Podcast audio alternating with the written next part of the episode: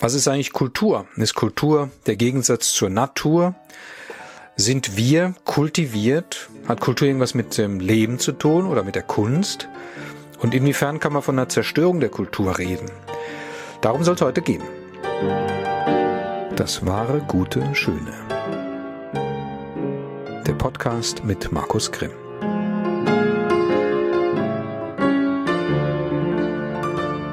Ja, hallo liebe Leute, Heute geht's um das Thema Kultur. Und ich habe auch mal so dreist und frech getitelt um die Zerstörung oder äh, das Zerstören der Kultur. Ähm, ich sage gleich vorneweg, worum es nicht geht. Also das ist gewissermaßen eine klassische Präteritio, wie man das so in der, in der, in der Stilkunde sagt. Im Lateinischen habe ich das gelernt, nicht wahr? Man sagt jetzt gewisser, man erwähnt, was man gleich nicht sagen wird. Ja, also so mache ich das jetzt auch. Es soll jetzt nicht darum gehen, äh, um so aktuelle Sachen wie äh, Corona-Krise und so weiter und inwiefern dann die Kultur da besonders drunter leidet. Darum soll es nicht gehen, aber ich möchte es trotzdem eben irgendwie erwähnen, durch Nicht-Erwähnen äh, gewissermaßen, äh, dass völlig klar ist, dass am Ende, also finde ich jedenfalls, dass am Ende des Kulturleben am meisten drunter gelitten haben wird. Dass es ähm, am, am, am den größten Schaden davon tragen wird. Ich bin mir völlig bewusst, äh, dass viele, viele andere Menschen, Hunderte und Tausende und Hunderttausende, auch drunter leiden, auch wirtschaftlich drunter leiden, dass sehr viele Unternehmen bankrott gehen werden, in allen möglichen Branchen, gerade im kleinen und mittleren Bereich vermutlich stärker. Es ist mir auch klar, dass äh, wieder mal, wie es halt so ist, wie, so sind wir Menschen halt irgendwie drauf, die dies am wenigsten nötig haben, den Mund am weitesten aufreißen, also die Autoindustrie zum Beispiel oder so, ja. Ist ganz klar, die haben halt die größte Lobby, ja. Ähm, ähm, und äh, das Kulturleben, äh, Kulturschaffende und so weiter haben halt überhaupt keine Lobby, ja, gewissermaßen. Von daher haben die es jetzt am, am schwersten, da irgendwie zu überleben. Ähm, aber das, also wie soll ich sagen, das ist nur ein Faktor. Ein weiterer ist, dass die Angst halt regiert unter den Menschen.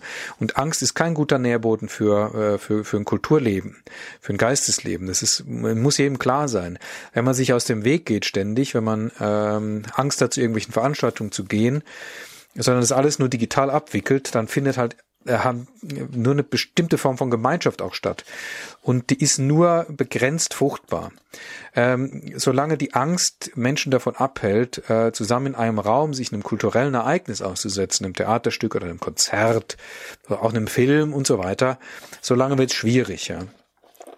Und äh, ganz klar, und äh, das hat natürlich viele Facetten des Problems, auch die Facette zum Beispiel, dass äh, zum Beispiel Theatermacher, äh, die ein Theater bespielen, nur 200 Leute reingehen. Das muss aber im Grunde Auslastung haben von 50 Prozent oder so mindestens, damit sich das irgendwie hält. Die dann aber plötzlich nur noch 20 Leute reinlassen dürfen, dann wird das über kurz oder lang nicht funktionieren. Eher über kurz und dann müssen die Laden dicht machen. Das wird sehr vielen so gehen, schätze ich mal.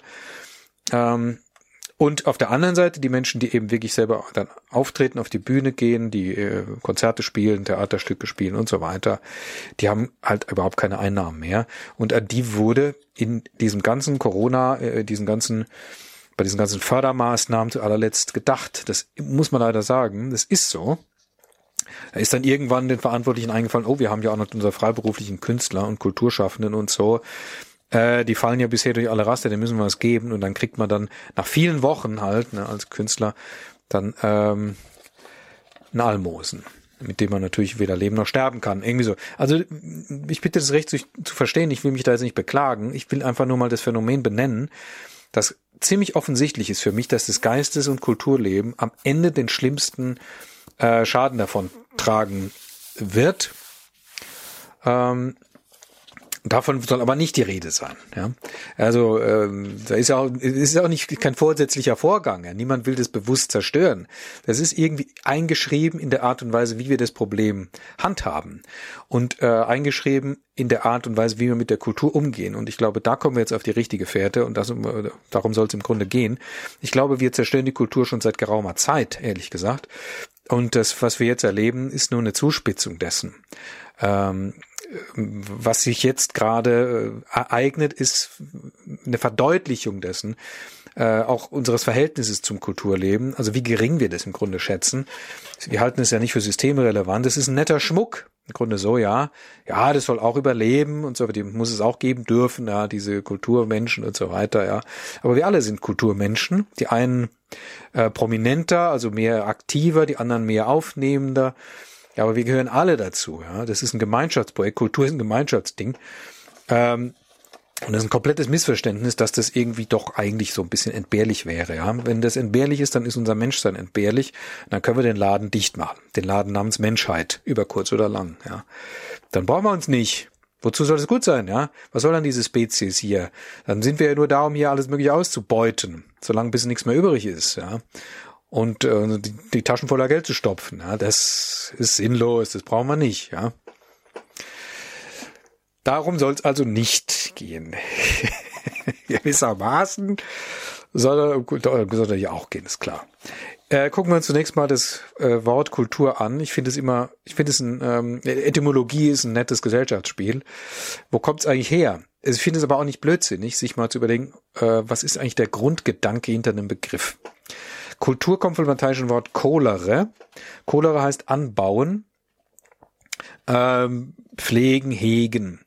Ähm, Agricola, für die unter euch, die Latein gelernt haben, ist ja der Landwirt, also der Bauer, Agricola, ist der, der den Acker, Ager, ja, jetzt kommt's, Cholere, also hegt, pflegt, bebaut. Ähm, Cholere ist ein Begriff aus der Landwirtschaft, aus dem bäuerlichen Leben. Das ist das, was der Gärtner tut. Der Mensch macht also etwas. Das ist das eine, er tut was und zwar macht er es mit der Natur. Er hegt und pflegt die Natur. Er, wie ein Gärtner, er kultiviert sie und dadurch passiert jetzt was mit der Natur. Die Natur wird jetzt neu geordnet nach menschlichen Maßen, nach menschlichen Bedürfnissen, aber auch nach, hm, nach dem, was der Mensch für richtig gut und sinnvoll hält. Ja? Äh, sie wird geformt, sie wird von ihm gelenkt, so, wie ein Gärtner im Grunde genommen. Er das macht so möglichst geschickt im Grunde genommen, verwandelt. Sie wird uns Menschen anverwandelt. Wir verwandeln uns die Natur an zu unseren eigenen Zwecken, aber auch nach unseren eigenen Bedürfnissen, Vorstellungen und nach unserer eigenen Ästhetik. Und das ist dann gewissermaßen unsere eigene Schöpfung, die wir zu der vorgefundenen Schöpfung hinzutreten lassen. Ich glaube, das ist Kultur dem Grundverständnis nach. Und diese inneren Maße sind eben Bedürfnis, ähm, Nutzanwendung, aber eben auch Ästhetik. Und auf diese Weise machen wir was Natürliches menschlich. Wir legen Felder an, weil sie uns dienen, aber auch nach bestimmten geometrischen Prinzipien. Wir roden Wälder, wir halten Tiere, weil sie uns nützlich sind, aber auch weil wir sie mögen. Und so weiter. Wir bauen Städte, weil wir darin wohnen können, aber auch weil wir als soziale Gemeinschaft in einem Raum leben wollen, der lebensfreundlich ist. Deswegen pflanzen wir da auch Bäume hin und versuchen es schön zu machen, ja, weil wir wissen, wir Menschen, dass wir nicht nur vom Brot leben, äh, gewissermaßen. Ja. Jetzt ist es so, dass wir das natürlich schon sehr lange machen, wir Menschen, und deswegen unsere Kultur sich von dem Ursprungsimpuls natürlich weit entfernt hat und äh, in alle möglichen Varianten sich ausdifferenziert hat, in alle möglichen Felder, in alle möglichen Kulturbereiche sich ausdifferenziert hat. Und es ist natürlich auch klar, dass äh, je nach Weltgegend, in der sich die Kultur nun entwickelt, sich Unterschiede entwickeln. Die chinesische Kultur ist natürlich eine völlig andere als die europäische oder als die peruanische oder was auch immer, ja. Ähm, das ist völlig klar. Und diese ganzen verschiedenen Milieus, die es da gibt, Subkultur, Superkultur und so weiter, ist ganz klar. Also es gibt viele Verästelungen von Kultur. Und darin liegt nun leider eine Gefahr, nämlich die Gefahr, dass man Kultur anfängt als Kampfbegriff zu verwenden. Das ist offenbar äh, ein beliebter Zeitvertreib von uns Menschen. Äh, wir sind Weltmeister darin, früher oder später jeden Begriff äh, irgendwie als Kampfbegriff zu verwenden, den man dann irgendjemandem um die Ohren hauen kann. Also da muss man wirklich vorsichtig sein. Die Tatsache, dass die eine Kultur von der anderen unterschieden ist, besagt überhaupt nichts. Besagt keineswegs, dass die eine der anderen überlegen sei oder irgend sowas, sondern es sind einfach nur verschiedene Varianten. Was leistet eigentlich die Kultur für uns Menschen? Warum machen wir das Ganze? Was haben wir denn von ihr? Ja? Gut, die Nutzanwendung. Das ist klar. Aber wir haben viel mehr davon. Ich würde mal die Behauptung wagen, wir haben unser ganzes Menschsein davon. Ähm, wir Menschen gestalten Natur. Wir setzen da irgendwas in die Welt hinein, wir machen was mit der Welt und setzen das da hinein. Aber nachdem es in der Welt ist und wir das da hineingesetzt haben, fängt es an, auf uns zurückzuwirken. Es kommt zu einem Wechselspiel zwischen uns und der Kultur, in dem wir leben, in der wir leben. Die Kultur ist nämlich im Grunde ein Habitat, das wir selber schaffen. Es ist ein Lebensraum, den wir selber gestalten. Es ist wie ein Haus, in dem wir wohnen. Und es ist völlig klar, dass wir erst das Haus nach unseren eigenen Bedürfnissen, Wünschen, Vorstellungen bauen, in die Welt setzen und dann leben wir drin. Aber indem, wenn wir drin leben, dann fängt das Haus, die Umgebung, die wir uns geschaffen haben, an, auf uns zurückzuwirken, auf unser Lebensgefühl sich auszuwirken, auf die Möglichkeiten, die wir selber haben, zu leben und schließlich erst auf unsere Stimmung. Und es ist was völlig unterschiedliches, in einem Schloss zu wohnen als in einer schäbigen Hütte, ist ganz klar bietet ein anderes Gefühl, aber auch andere Möglichkeiten beziehungsweise Begrenzungen. Es gibt also diese Rückwirkung zwischen uns und unserem Lebensraum. Und deswegen ist es so wahnsinnig wichtig, darauf zu achten, wie wir den Lebensraum gestalten. Wir würden unseren Lebensraum wie ein Haus schön, lebensfreundlich, ähm, angenehm, nützlich und so weiter gestalten und nicht hässlich und angsteinflößend. Also ich glaube, das ist der entscheidende Punkt. Lebensfreundlich. Wozu, wozu soll sonst gut sein der Lebensraum? Niemand wollte freiwillig in einem hässlichen, schäbigen Loch. Doch, äh, ich fürchte, so ist es sogar. Ich habe den Eindruck, wir tun's. Wir machen das irgendwie freiwillig. Irgendwie mit dem größten Vergnügen. Ich wage jetzt mal eine steile These, die ist vielleicht gar nicht so steil, und bitte darum, jetzt nicht einfach in die Schublade Kulturpessimist reingesteckt zu werden. Das ist natürlich auch wieder so ein Zeitvertreib von uns Menschen, dass wir einander ständig in irgendwelche Schubladen stecken müssen. Ähm, natürlich bin ich da jetzt an der Stelle nicht unbedingt, ähm, ja, wie soll ich sagen, ich bin Realist, sagen wir es mal so. Ich versuche, das versuche ich ja grundsätzlich eigentlich, manchmal bleibt es bei dem Versuch, einfach die Phänomene zu betrachten, wie sie so sind. Natürlich versteige ich mich hier und da auch zu einer Bewertung, ne, wenn es dann irgendwie doch irgendwie der Kamm schwillt ich versuche das jetzt mal zurückzuhalten, das Schwellen des Kammes, vielleicht gelingt's mir ja. Also äh, wir beobachten seit vielen Jahren, also heißt ja wir, das macht die Generation vor uns im Grunde auch schon, ähm, eine Verflachung und Verbeliebigung des Kulturlebens, eine Veräußerlichung, eine Eventisierung, eine Effektisierung, geht sehr viel um Effekte, es geht sehr viel um, um Äußerlichkeit und in der Mitte, im Innern schwindet so ein bisschen die Substanz. Das ist nicht neu, aber ich glaube gerade, in unserer Zeit, in der alles wahnsinnig akzeleriert ist und auch digitalisiert ist, und das eine hängt natürlich mal zusammen, die Akzeleration und die Digitalisierung, ähm, spitzt sich das zu und wird irgendwie noch deutlicher. Der Substanzverlust im Innern, was dazu führt, dass alles Mögliche gehypt wird, zum Beispiel Literaturleben, mit dem ich mich ja so ein bisschen befasse, äh, alles Mögliche, was vor 60, 70, 80 Jahren äh, als Literatur durchgefallen wäre, weil es Schlicht deswegen, weil es nicht gut geschrieben ist, ja, weil es schon mal schlechtes Deutsch ist. Ja. Ähm, ich meine das nun nicht nur in Bezug auf schlechtes Deutsch oder solche Sachen, also nicht nur in Bezug auf Form, könnte man sagen, sondern äh, betrifft eben auch die Inhalte. Ähm, ich meine damit eben sowas wie Substanzverlust. Es ist schwer zu beschreiben. Ich, ähm, ich glaube aber, viele werden, werden das nachvollziehen können, ähm, dass wenn ich heute ein Buch, ein zeitgenössisches Buch in die Hand nehme, mich sehr weniges, also mich jedenfalls, sehr weniges wirklich berührt oder bewegt als irgendwas lebensfreundliches. Womit ich nicht meine, dass ich das, dass mich das jetzt irgendwie angenehm, äh, wie soll ich, dass mir das jetzt wohltun muss, so auf einer oberflächlichen Art, auf eine oberflächliche Art, so dass ich da jetzt schöne Sachen nur lese und heile Welt lese und so weiter. Man überhaupt nicht. Das kann ich nicht ertragen, sowas lebensfreundlich meine ich, ähm, dass, eine, dass ich eine merke, eine Verbindung des Autors und der Autorin zu dem, was sie schreibt, zur Welt die, ähm, und den Versuch, ähm, mit den Phänomenen, die da auftauchen, zu denen Mord und Tod und alles gehören, ähm, etwas anzufangen, sie zu verwandeln. Dass sie sich auflösen, dass sie im Grunde genommen erlöst werden, um es mal ein bisschen theologisch äh, zuzuspitzen. Ähm, dieses lebensfreundliche, dieser lebensfreundliche Impuls, den merke ich halt so gut wie nie. Ich übertreibe natürlich jetzt, das sind alles Tendenzen letztendlich, von denen ich jetzt spreche. Es gibt natürlich immer wieder das eine oder andere Buch. Ähm, aber äh, ich schieße jetzt mal vorsätzlich über das Ziel raus, um das zu verdeutlichen, was ich sagen will. es sieht eher so aus, als ob das, was ich so in die Hand nehme, mich abstoßen und erschrecken will. Ja, das wäre dann das Prinzip Hunger Games, also Tribute von Panem äh, oder Game of Thrones, was sich eigentlich zusammenfassen lässt auf die mit der Formel oder in der Formel äh, hässliche Typen tun grässliche Dinge. Ich glaube, das ist das ganze Prinzip, ehrlich gesagt, ja.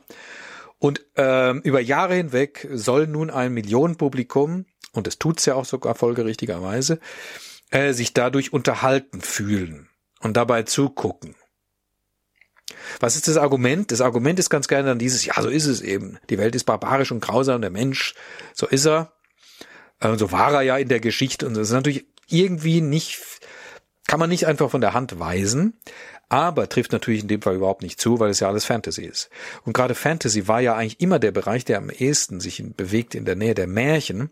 Und auch bei den Märchen kommen sehr wohl Grausamkeiten vor und Mord und Tod und alles Mögliche, ja. Aber es geht um Verwandlung. ja, das ist der Impuls bei Märchen. Es reicht dem Märchen nicht einfach zu sagen, A tötet B, ja. Ähm, so. Die Welt ist so, ist grausam, stimmt nicht mal, ehrlich gesagt, ja. Da, da gucken wir gleich noch drauf, was heißt eigentlich hier Welt. So. Aber das ist jedenfalls ganz gern das Argument. Also wir haben es mit so einem, so einem dokumentarischen Argument zu tun. Oder wenn man ehrlich ist, wenn man es richtig formuliert, eigentlich mit dem pseudodokumentarischen Argument. Weil nämlich, ähm, da wird ja gar nichts dokumentiert. Es ist ja alles Inszenierung. Dieses dokumentarische Element ja, äh, schleicht sich tatsächlich folgerichtigerweise dann überall rein. Zum Beispiel in Literatur, äh, in Form von Sätzen, die, ja, wie soll ich sagen, aus dem Lesebuch der dritten Klasse stammen könnten, so ungefähr, mal zugespitzt gesagt. Einfache kurze Sätze, Einwortsätze ganz gerne auch so ganz simpel, ja, ähm, die im Grunde nur an der Oberfläche bleiben, ja, also so. Mehr so ein informatives Schreiben äh, gewissermaßen wäre dann so der Ferdinand von Schirach-Effekt, äh, das Ferdinand von Schirach-Syndrom gewissermaßen.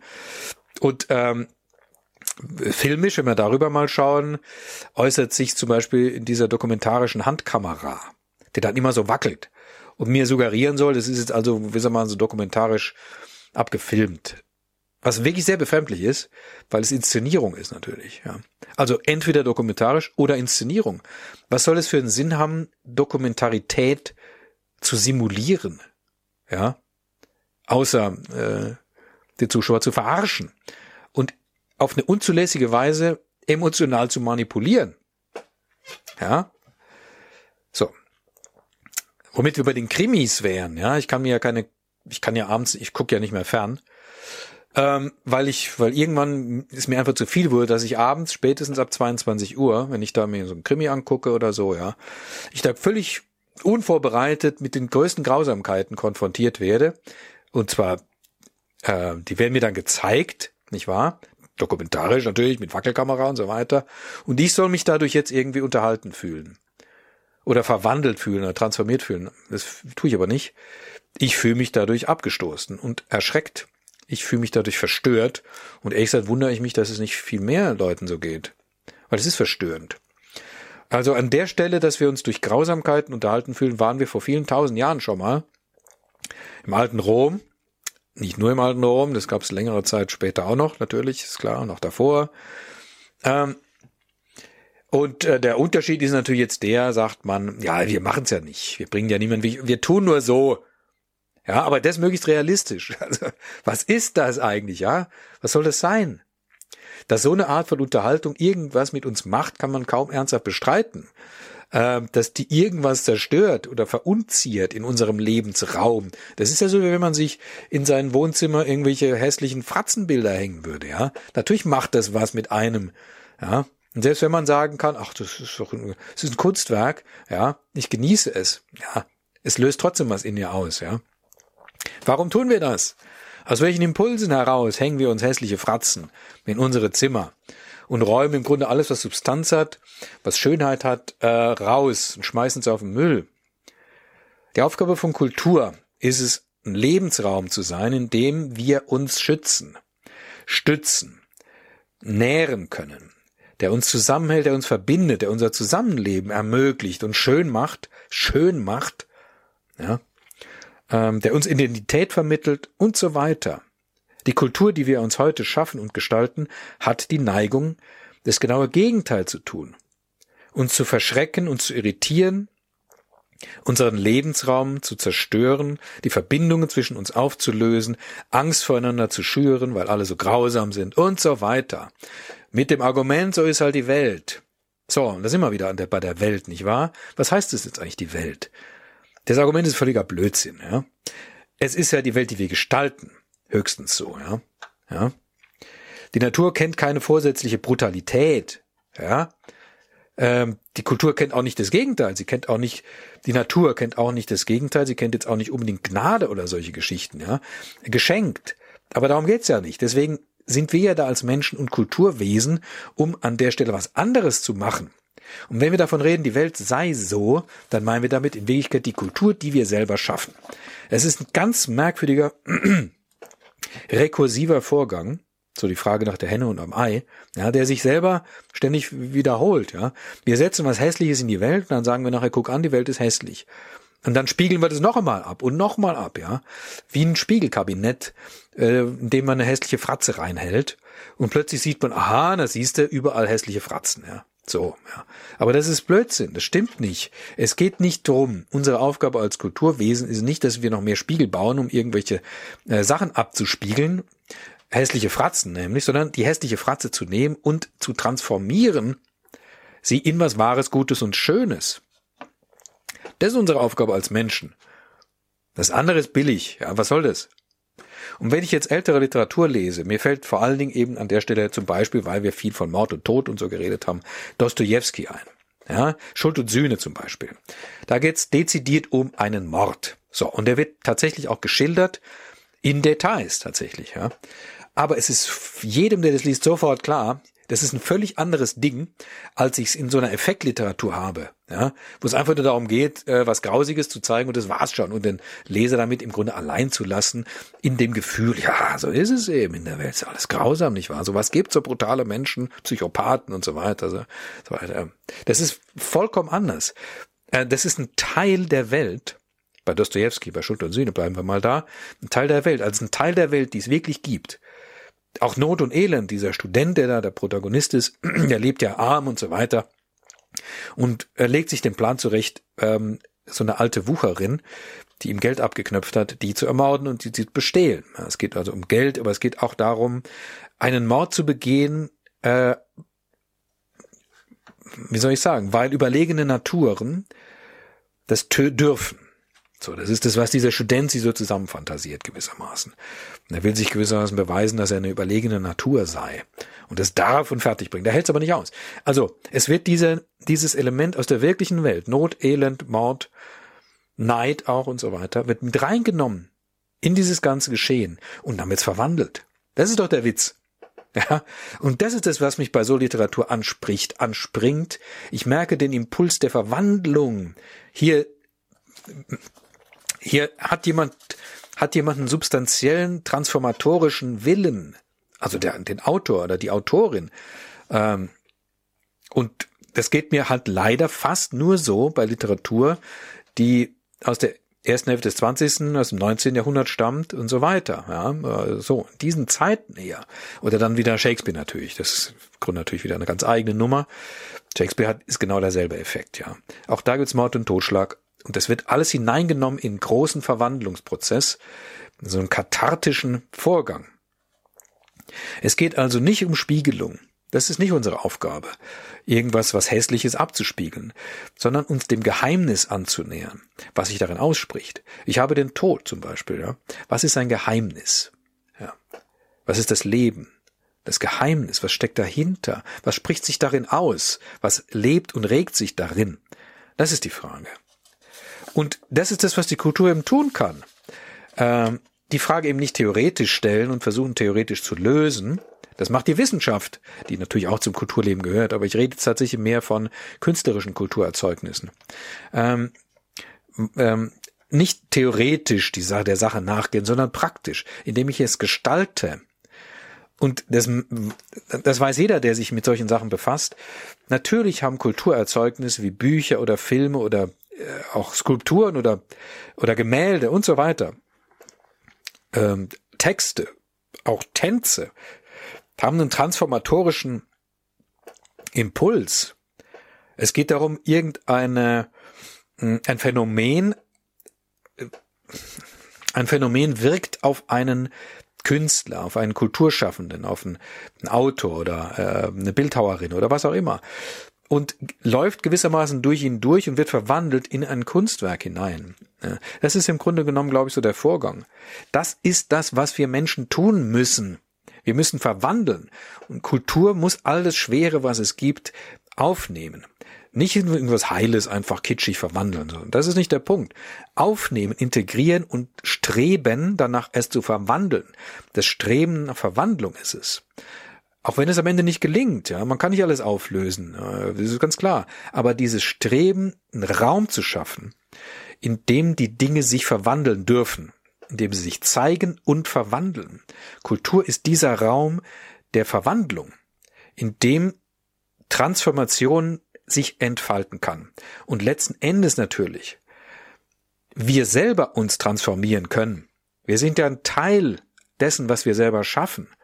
Verwandlung ist der drängende Auftrag der Erde, sagt Rilke, dem ich das Schlusswort jetzt lasse. Gut, liebe Leute, so viel heute. Wenn ihr mögt, könnt ihr äh, diesen Podcast unterstützen auf der äh, auf meiner Steady-Seite. Ich buchstabiere es mal kurz. Äh, Siegfried Theodor Emil Anton Dora Y Heinrich Quelle, also steadyhq.com. Da findet ihr ähm, den Podcast, die Seite zum Podcast, das wahre gute Schöne. Oder auf meiner Website markus-grimm.com, da gibt es Informationen. Und es würde mich natürlich sehr freuen, wenn ihr den Podcast abonniert. In diesem Sinne, herzlichen Dank fürs Zuhören und bis zum nächsten Mal. Tschüss.